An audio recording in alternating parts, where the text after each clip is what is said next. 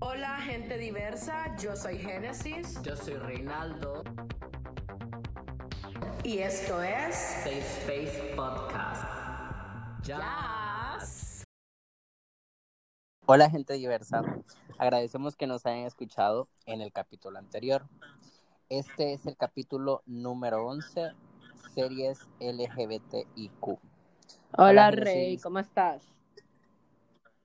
Bien, bien, un día tranquilo, gracias a Dios. Hoy no ha hecho tanto calor aquí Amén, en San Pedro. amén, porque hoy cayó, yo iba a lavar el carro y la nada empezó a llover y yo, esto es señal de seguir durmiendo, dije yo. Entonces, te lo juro, me desperté como a las juro. 10 y yo, digo, voy a lavar el carro, alimento a mi perrita y todo, y ya cuando decido sacarlo, pum, el diluvio y yo, bueno, señales, a dormir, dije yo, a mimir, a mimir. Bueno, ok, bueno, el día de hoy vamos a estar hablando un poco acerca de series, unas muy famosas, unas no tan, tan famosas. Bueno, la verdad que todas son que vamos a hablar son famosas. Series que tuvieron. Sí, series que tuvieron un impacto eh, de alguna manera o han incluido algún personaje de la comunidad LGBTIQ. Vamos a estar contando un poco, vamos a estar eh, eh, contándoles un poco más que todo de qué trata cada serie, el por qué hemos decidido en hablar De de, esta serie. de- de esa serie. Sí, sí, y fíjate sí. que, o sea, hablando una vez con mi mamá, te comento, es como que yo le estaba así como que haciendo preguntas, porque vos sabes que hay series viejas, ¿verdad? Pero ella me dice, no hubieron tantas series, la verdad, Génesis, durante mi época, que hablaran directamente de la comunidad, porque sabemos que pues, antes todavía la gente era más cerrada a estos temas. Pero lo que sí, como dijo ella, habían personajes que resaltaban, o sea, que tal vez toca, que eran gays o lesbianas, bisexuales, transexuales, transgénero, porque ah, recuerdo, vaya, por ejemplo, el que más recuerdo yo de series viejas es, por ejemplo, Friends, que Ross termina con su esposa que pues resulta ser lesbiana, pero en este caso no era una serie que hablara directamente de la comunidad, pero ya si nos vamos a lo más actual, como del 2000 ya para arriba, ¿verdad? Podemos ver que estas, Sí. pues, empezaron a salir series con respecto a la comunidad. Sí, Yo en lo personal, bueno, la primera vez que también vi un, un personaje, eh, se podría decir de la comunidad, fue, es una novela, la verdad, es una telenovela, es en Betty la Fea, no sé si recordás, no sé si Sí, la sí la viste vi. también, que hay un personaje que el diseñador de la empresa es gay y era el favorito de un montón era de personas, decía- porque era súper decía, divertido. Ay, Armando, no seas tercermundista, decía, decía. ¿Verdad que, Sí, era súper divertido. Muy, famosa últimamente? Sí. sí, sí. sí. Era, era, era personaje favorito, la verdad, de, la, de las personas, a pesar de que eh, la- eh, la- se transmitía en toda. Latinoamérica. Entonces sí fue divertido, pero esa, esa fue la primera vez. Pero bien, entonces entremos un poco ya a tema, a detalle. Ok, pues mira, yo la verdad sí he visto bastante así como que visibilidad, aunque últimamente pues le llaman que son personajes innecesarios, cosa que yo no lo creo así. Pero, por ejemplo, Sex Education, que fue una serie no tanto, sí también por la comunidad, pero sino que toca bastante lo que es el tema del sexo, la masturbación, eh, de muchos temas, habla sobre el acoso, eh, el abuso, este, y habla sobre letras de la comunidad que no son este, muy visibles, que en este caso tenemos un personaje pansexual. Sí. Eso es lo que me gusta de esta serie, la verdad, porque yo creo que toca un montón de temas serios, un montón de temas que pasan, pero sí- eh, tiende a ser una serie cómica, pero a la vez una serie que te deja como una enseñanza. Exacto, porque ¿me entendés? tenemos lo que es una sexóloga, creo que sería, ¿verdad? Que le daba terapia, Sí. bueno, el, el papá del protagonista, que él tenía un problema con la masturbación, ¿correcto? Este, la, Sí. y la mamá de la del protagonista, y ella pues daba terapia a las parejas pues que no estaban funcionando sexualmente, que eso tiende a pasar con el tiempo, porque tal vez es un sexo monótono, podría ser, o la relación, todo se vuelve así como que la monotonía. de que todo es igual. Entonces no lo han cambiado. Y recuerdo yo, verla que yo la amo, fue un crush de, directo ahí, ¿verdad? Este, que ella decía que tenía que cambiar las cosas, que jugaran, que esto y que lo otro, porque se van mucho a lo que es el sexo tradicional, por ejemplo. Sí.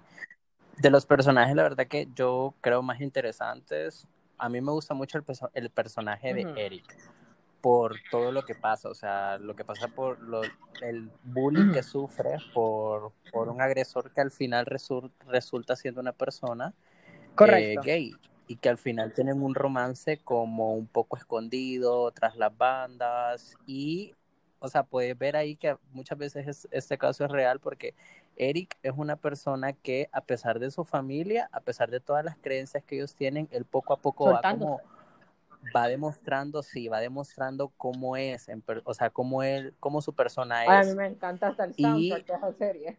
Sí. Sí, y creo que uno de los momentos más icónicos de la serie es cuando llega vestido, súper producido, con peluca, con maquillaje.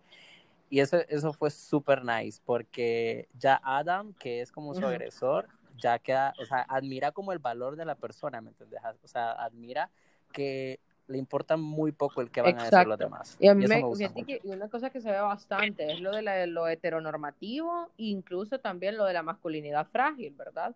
Por la forma en la que él le hace Sí. bullying, las referencias, esto de que no voy a hacer tal acción porque van a pensar que soy gay, o que no voy a hacer tal acción por esta Sí. razón.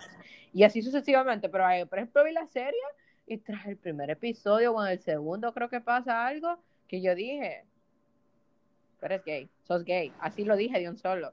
Entonces porque lo miraba también muy como obsesivo la lo que era el bullying hacia hacia él- de parte de Adam hacia Eric. Eric. Sí.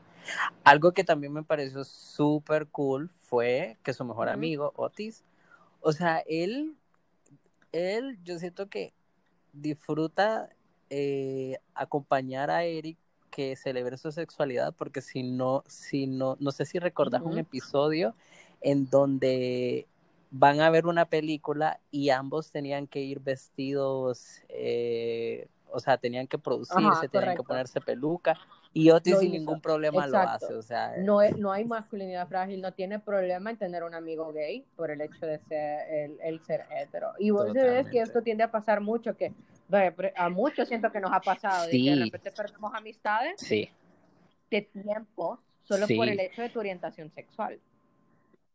sí, yo, bueno, en lo personal les voy a contar un poquito una historia así cortita, cortita, cortita. Eh, mi mejor amigo, uno de mis mejores amigos desde 2000, bueno, desde que estamos en segundo grado, yo le, le conté sobre mí hasta que entramos el primer año de la universidad. Entonces, yo estaba súper preocupado porque, por el que dirá y eso. Mi mejor, uno de mis mejores amigos, él es heterosexual. Entonces, al principio sí hubo como que un poquito de, ay, el que dirán, que no sé qué, que no sé cuánto, porque ambos vamos a la misma universidad. Entonces, vos sabes que lastimosamente la mentalidad, la mentalidad aquí de las personas es de que si te miran con una persona gay y que tal vez vos no seas gay, ya inmediatamente te relacionan que también lo sos. Correcto. Entonces, al principio sí hubo un poquito de esto, pero luego de eso, eh, ya eso cambió, ¿me entendés? O sea, ahora es como que soy su amigo delante de quien sea. ¿me Y entendés? qué bonito. Y muchas veces me, sí, muchas veces me he dado cuenta porque, por ejemplo, una vez me contó que estaban, estaban comiendo en X lugar y yo llegué a saludarlo y alguien le preguntó, ¿y te llevas con él, con ese? Y le dice, sí, ¿por qué? Ah, porque él es gay. Y él le dijo, pues sí, es mi mejor amigo de toda la vida. Le dice, ¿y qué pasó con eso? Y ahí Exacto. quedó, o sea, ya ahora es como, no, gracias a Dios no tiene ese, esa, ese mal de la Y- Exacto, y también frágil. pasa con, la, con la- cuando sos, este, te declaras lesbiana, si sos mujer o bisexual, que creen de que vas a andar detrás Sí. de ellas o que te gustan todas las mujeres, que siempre tiende a ser así, ¿verdad? Pero fíjate que no he, solo tuve una experiencia, pero... eh, eh. Entonces, pero fíjate que muchas amigas mías del teatro, este, o amigos también, no sé, creo que tal vez porque somos como bien open mind también, eh, pero yo les dije Ujú. directamente y me dijeron, no, vos no has cambiado, seguís siendo la misma. O sea, no se alejaron, la verdad mi miedo era porque me conocen del tiempo, porque el teatro pertenezco desde el 2006. Entonces, ya te imaginas, personas que te vienen conociendo y tu mayor miedo es como que qué dirán. Pero bueno, es algo que se... Re y hay muchas cosas que salen de la serie. Este, a mí me encanta, por ejemplo, eh, cuando el, el, acoso hacia Amy en el transporte público, este, sí. Emma con su, este, perdón, Maeve, este, con el problema de, de su familia y todo, y que ella tiene que cargar con todo las responsabilidades. Y pues, Hola, que fue un personaje que destaca eh, la, la, innovador, fresco. Eh, destaca sí. bastante lo que Eso es me gusta mucho. La, la, la, que es pansexual, que no se tiende a ver, no, no, no, recuerdo yo la verdad haber visto un personaje pan. Yo tampoco recuerdo haber visto primero, un personaje pansexual. Y si, a- y si creen que es incorrecto lo que estamos diciendo, pues avísenos. Avísenos porque no recuerdo. Sí, Y entonces, pero vaya, esta es una serie, ¿verdad? Que esta salió en el 2019, ¿correcto? O dos- sí, 2019 salió este, el año pasado. Y vamos ahora, pues, esto me recuerda a lo que vos decís, lo de Eric, ¿verdad? Que él se, que él se Ujú. produce y todo, y esto me recuerda mucho a lo que es RuPaul's. Y yo sé que es tu serie, una de tus series favoritas, Rey, la más, la más, yo sé que la más, entonces Claro que sí. aquí, así, tu momento de brillar, tu momento de brillar ha llegado. bien, eh, o sea, como te digo, y como vos lo sabes y como muchas personas lo saben, es una de mis series Ujú. favoritas. He visto cómo el programa ha ido Correcto. creciendo, desarrollándose, el impacto que ha tenido también. Y esta serie, yo siento que es una de estas series que ha llegado a ser tan grande que impacta, o sea, impactó no solo eh, una comunidad, sino que impactó a un medio que es el medio Correcto. artístico, ¿me entendés? Porque, o sea, al principio, cuando yo empecé a ver la serie, la presencia de, de las, de las reinas era muy poco en, en Hollywood y en Sí, el no medio, se ¿me miraba-? O sea, casi No, no, se miraban no se- premios ni sí. nada. Había una que otra personaje, pero tal vez porque ya habían, se habían hecho un nombre y ya habían hecho algún papel reconocido o algo así. Pero ya luego de eso, cuando el programa empieza a tomar más fuerza, cuando ya empieza a recibir nominaciones, cuando ya todo el mundo se empieza Correcto. a enterar de, de, de este tipo de arte, oíme, o sea, lo podemos ver en películas, podemos ver en alfombras rojas, podemos ver en alfombras rojas europeas, por ejemplo, en Ujú. Cannes han ido a desfilar reinas que han salido del Correcto. programa. Eso lo he visto, porque yo miro el Y festival en de Cannes y yo, sí. oh my god, ella, ella salió de Sí. RuPaul's, dije yo, sí. Mi persona salió de RuPaul's. Sí. sí. Y podemos ver, sí, podemos ver tanta fuerza que ha agarrado este programa, esta plataforma, porque yo así, yo, yo me refiero así como esto, como una La plataforma. verdad sí lo es, porque no solo es Em, una serie, Sí, sino que también la- que yo veo que no solo tal vez el, la, la ganadora es como la que más va a resaltar al final, sino que hay muchos se vuelven Sí. youtubers que sacan sus marcas, ya sea de línea de makeup, sí, que de muchas, que de lo otro. sí, Y te lo digo, aunque yo no soy como que tal vez soy big fan, así como vos lo tal vez lo seas, Ujú. porque yo sí veo la serie, no lo voy a negar, lo ve- la veo. Ahorita ando perdida, no, he, no he visto muy bien esta, esta temporada, este, pero yo sí veo cómo destacan, porque salen youtubers, Sí. que esto, que lo otro, de repente salen en algún episodio de una serie, que tal vez manejan la imagen de algún artista incluso.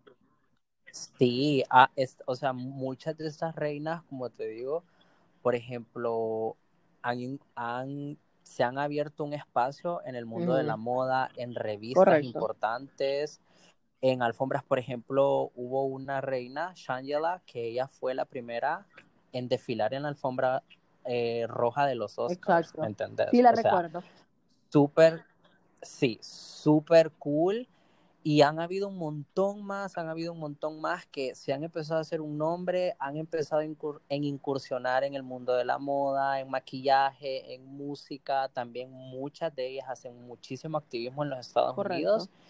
Y todo eso para mí va sumando. Y para mí es súper importante y es una serie que en lo personal, y creo yo que varias personas piensan al respecto lo mismo, ha creado una plataforma, ha mostrado al mundo el arte y ahora todos lo disfrutamos. Sí, No sé. fíjate que como una vez comenté en el anterior podcast, o sea, yo miraba uno que otro episodio, salían anuncios en VH1, porque yo me acuerdo que antes de, porque yo soy bien fanática de la música de los 70 y de los 80 y los 90, música vieja.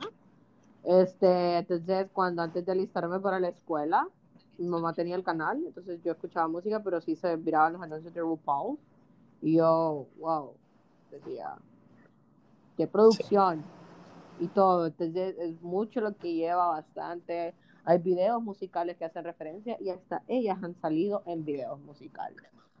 Y fíjate videos que, o sea, musicales, hablando sí. de la producción y todo lo que hacen, a mí me recuerda bastante también a lo que es Pose.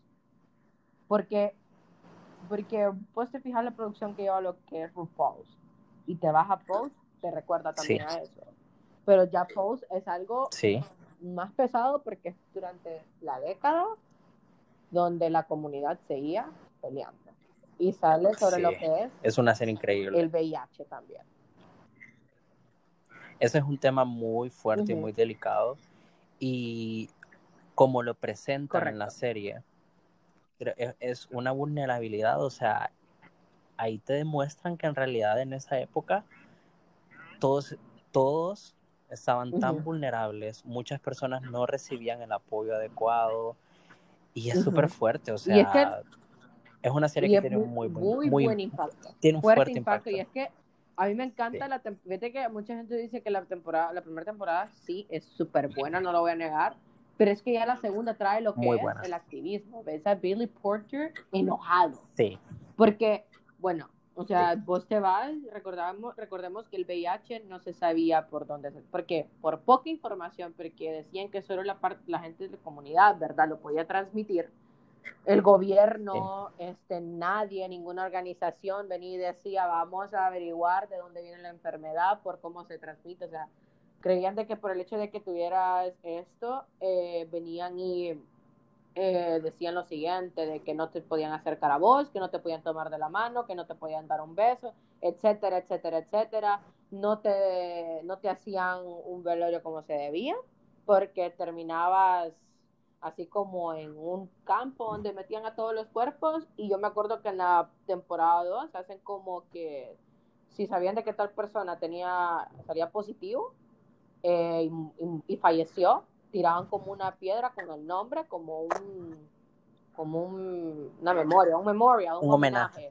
un memorial Sí. es que no sé se me olvidó en español pero creo que es un homenaje entonces este, y ponían una palabra, el nombre de la persona y amontonaban las piedras y todo. Y es tan doloroso ver que estas personas, por eh, que el gobierno no quería hacer nada, pasaban por esto. Pulse trata también de muchos temas y esto es uno de los más fuertes, la verdad. Sí, es una serie Ujú. agridulce porque así como hay temas bastante serios, hay muchas cosas Sí. lindas. Uf. Hay mucho, o sea, hay, o sea, para mí es una de las mejores series respecto Correcto. al tema que he visto. Me encanta, me fascina, o sea, cuando empieza toda esta magia de la ilusión, de los bailes, Los o sea, de todas las competencias, Y- sí. O sea, y, Y- como, como hemos estado hablando, de que, o sea, estos bailes, todo esto, el impacto que tuvo en la música, como lo hablamos en el episodio anterior, pero es tan cierto, es tan real que eso Exacto, pasó. y es que el hecho, incluso en la temporada 2, pero te digo que la temporada 2 es mi favorita, o sea, porque es como que más, Sí, más activismo, incluso más agridulce, porque se ven cosas como el hecho de que bailarines, este, cómo empiezan a destacar en este mundo, que son coreógrafos, y de, y de dónde viene el Vogue, que sale de los balls. Nadie sabía de esto, y quien pues Sí. lo resalta al final y los contrata, pues fue Madonna al sacar la canción. Y muchas cosas que habla de relaciones, este, cómo son abandonados por su familia y al final se terminan destacando, ¿verdad? Este, muchas situaciones que es trabajadoras sexuales y de todo. yo siento que, sí, yo siento que Pose es una serie, hay que verla por el hecho de que eh, dentro de la serie cuenta historias de personas que han sufrido discriminación por el hecho de ser personas ya sea homosexuales, lesbianas o transexuales o, tra- o travestis. Eh, o sea, la fuerte discriminación que reciben estas personas por el hecho de estar en un, en un lugar, ¿me entendés? Por el, por, por ese miedo, como dijiste, de la enfermedad también que estaba en ese momento, por la ignorancia. Y también, o sea, hay, hay una cantidad de, de cosas que puedes ver dentro de la serie y a la misma vez, a pesar de todas estas personas, lo, porque esto, esto, es totalmente, esto fue totalmente cierto. A pesar de todas esas cosas por las que esas personas pasaron, en la noche era un cambio completamente diferente Exacto. y Exacto, lo mejor. mejor. Y a mí me encanta porque, y incluso te puede recordar mucho a RuPaul porque era como que the category is. Entonces es como que la Sí. categoría es esta, De hecho, esto, de hecho otro. eso, de hecho eso está inspirado en, en Pose. Eso está inspirado hecho, en sí. Pose. Eh, bueno, en Pose, en, en lo que pasó en ese tiempo, ¿me entiendes? Porque Pose, pues sabemos de que es una serie que, que es inspirada en los Ujú. 80s, 90s. Entonces de ahí RuPaul sacó Exacto. eso. ¿Me entendés cómo está conectado Sí, es todo? muy verdad? bonito, de hecho. Yo, por ejemplo, es una de las series que más recomiendo, pues en Netflix creo que todavía solo está la temporada 1. Ya, ya sacaron Sí, la dos? 2 ya está, pero Netflix no la han subido, ¿verdad? Sí, yo creo que ya la Ah, subieron. ya la subieron. también. Bueno, sí, porque si no la iban a tener que ver en la, Sí. por las bandas como muchos han hecho, ¿verdad? Entonces, porque yo, por ejemplo, la Sí. descargué por, por torrent y todo esto. Sí, entonces a mí súper recomendada, si no la han visto, pues véanla, tal vez no es como que no van a hacerlo obligado, pero enseñan mucho, Eh, las historias son muy bonitas, son bien profundas y como dijo Rey, son bien, bien agridulces.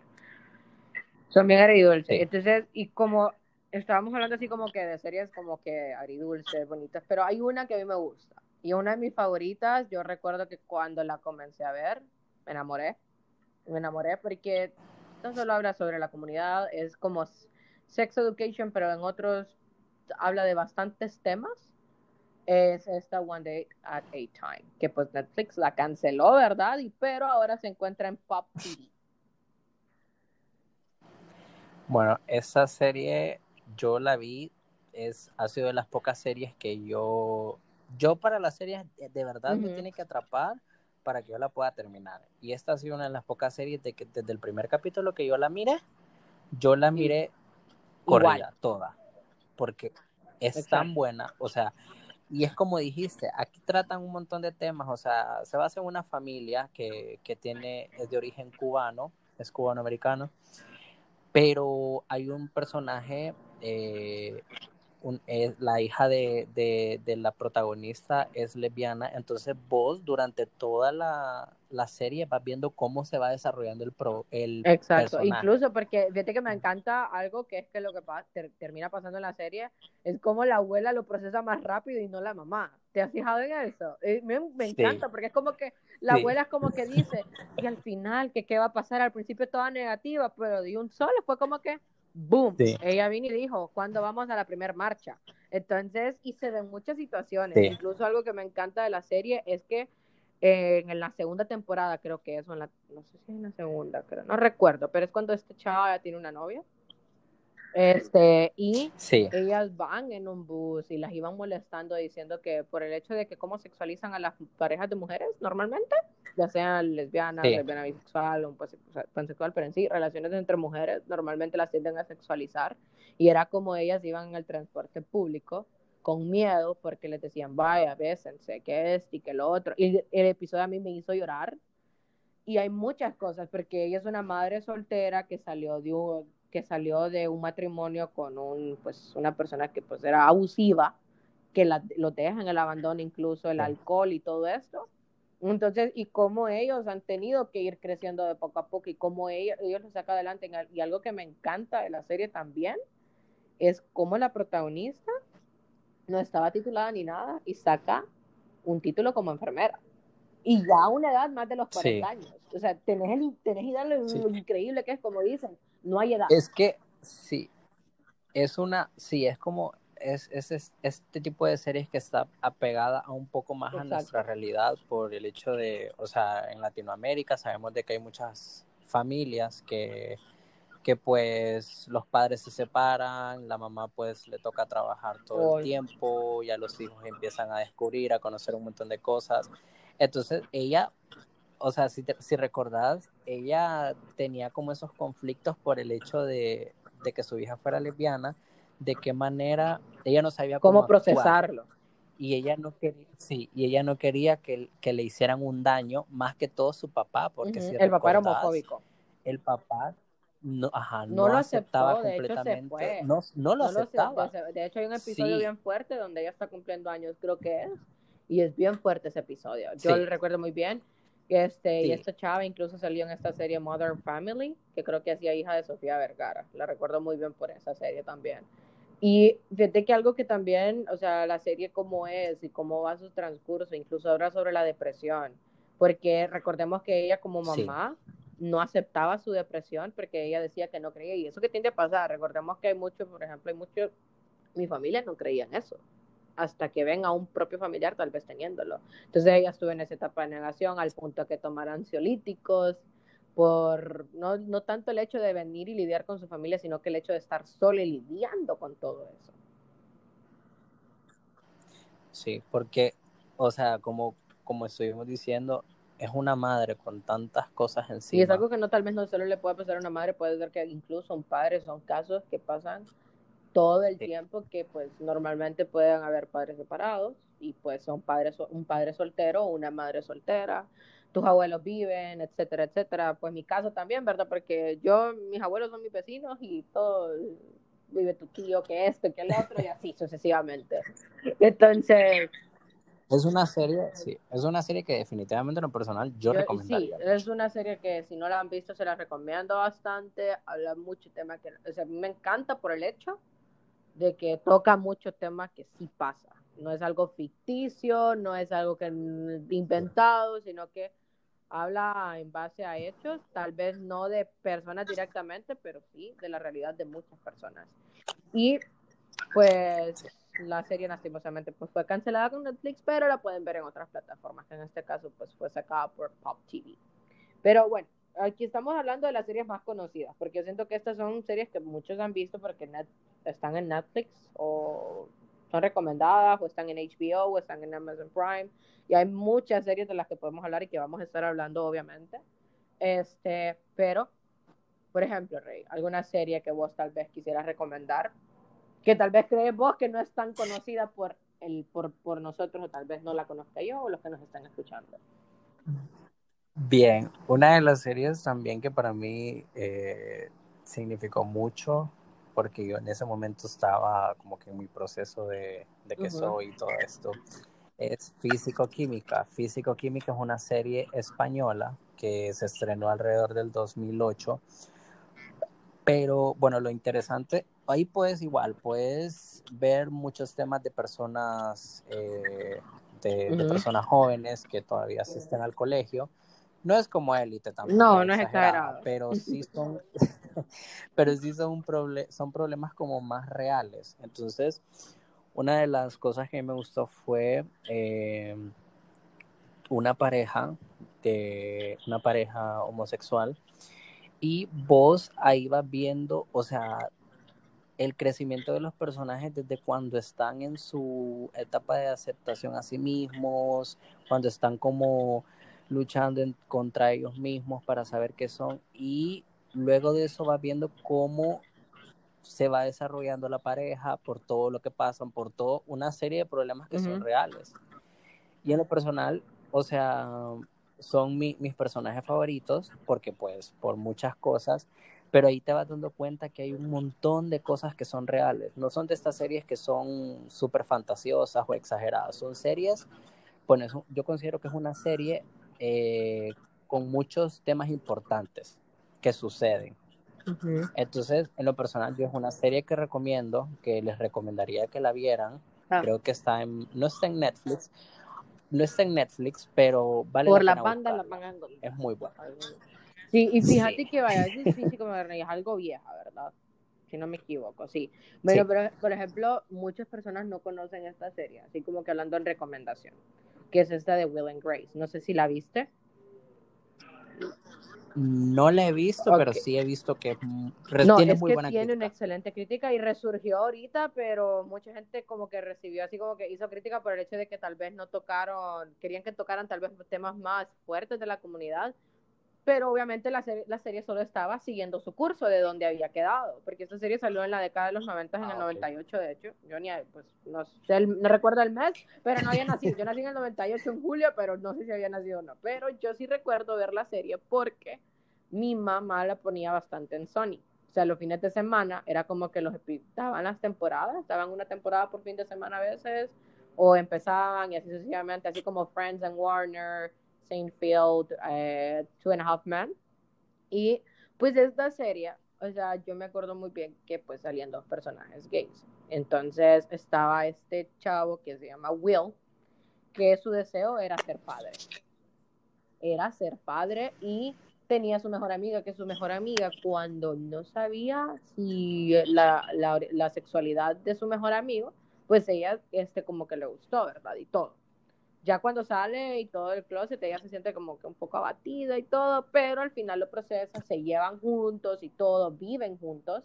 Tienen una vecina que es millonaria y tienen un amigo que pues se llama Jack y a este pues le dicen el que nunca sentaba cabeza porque andaba loqueando, pero era un personaje bien cómico, bien chistoso, pero entonces, y esta serie no se le tuvo fe, me acuerdo por el hecho de que salió, todavía en ese entonces estaban las series Seinfeld y Friends, entonces recordemos que esas dos series son bien famosas y no digamos Friends, ¿verdad? Que es una de las más conocidas, sí. pero como te digo, el show ayudó a dar bastante visibilidad. Incluso Joe Biden, este, que es del Partido Demócrata, dijo de que ayudó a los estadounidenses a educar más sobre la, sobre la comunidad. Porque este, Will y Jack pasan por muchas cosas románticas y tenían pues decisiones que tomar bien difíciles, como te dije, el personaje, uno de ellos, que era como que el más serio, el, como le llamaban el gay serio, le decían así, este, él pues tiene un hijo. Entonces, ya sabías el problema, ¿verdad? En aquel entonces todavía el hecho de procesar, pues, este, de repente por alquilar un vientre o el hecho de que solo vos lo, podía, lo podías tener, etcétera, etcétera, ¿verdad? Y pues la incapacidad, como te digo, de sentar cabeza de Jack. Entonces la serie tuvo, bueno, tiene 11 temporadas con la última que salió, pero vale la pena, es, bien de comedia, es súper, la súper, súper, súper recomiendo. Yo pues tengo la recuerdo de mi infancia porque mi mamá la ponía y a mí me encanta verla bastante. Qué cool. Fíjate que ahorita que estabas mencionando, eh, bueno, estabas contándonos de la serie, recordé otra también que toma, que toca un tema súper importante que aún hay mucho uh -huh. debate de eso. Mira, es una serie española, su nombre es Aquí no hay quien viva, no sé si has escuchado. Fíjate que no, le, no, no he escuchado de ella.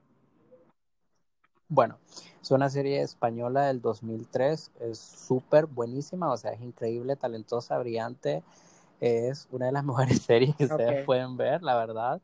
Es, es corta, pero, o sea, eh, la duración de los capítulos, pero es muy buena. Uh -huh. Algo que a mí me gusta de esa serie es que, o sea, imagínate en 2003, es, eh, se trata de una comunidad, es como una, un edificio de apartamentos y están, hay dos parejas homosexuales, hay una pareja de lesbianas y hay una pareja de, de, de hombres gay.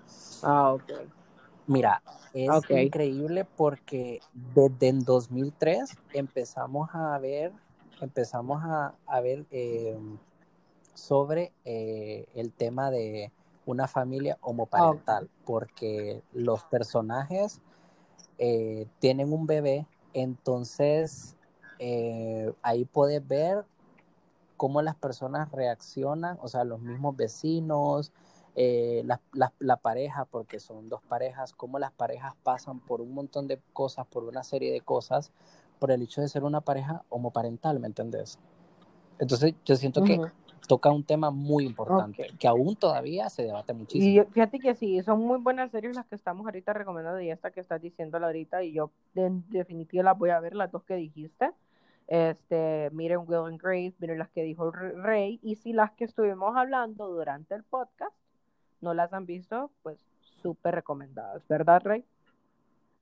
Y vamos a estar sí. hablando de varias series, vamos a seguir con esto porque sabemos que hay muchas, muchas series que actualmente han salido que tal vez este pues sale uno que otros dos personajes o tocan de una relación o diversos temas sobre la comunidad o, o incluso no solo de la comunidad, así como lo que es Sex Education. Y pues siempre recuerden que este es un programa positivo, siempre conducido por jóvenes LGBTIQ en Honduras y siempre nuestro objetivo va a ser educar, concientizar, entretener y crear espacios seguros para convivir y expresarnos libremente. Siempre vamos a seguir, como les digo, hablando de diversos temas con honestidad y vulnerabilidad.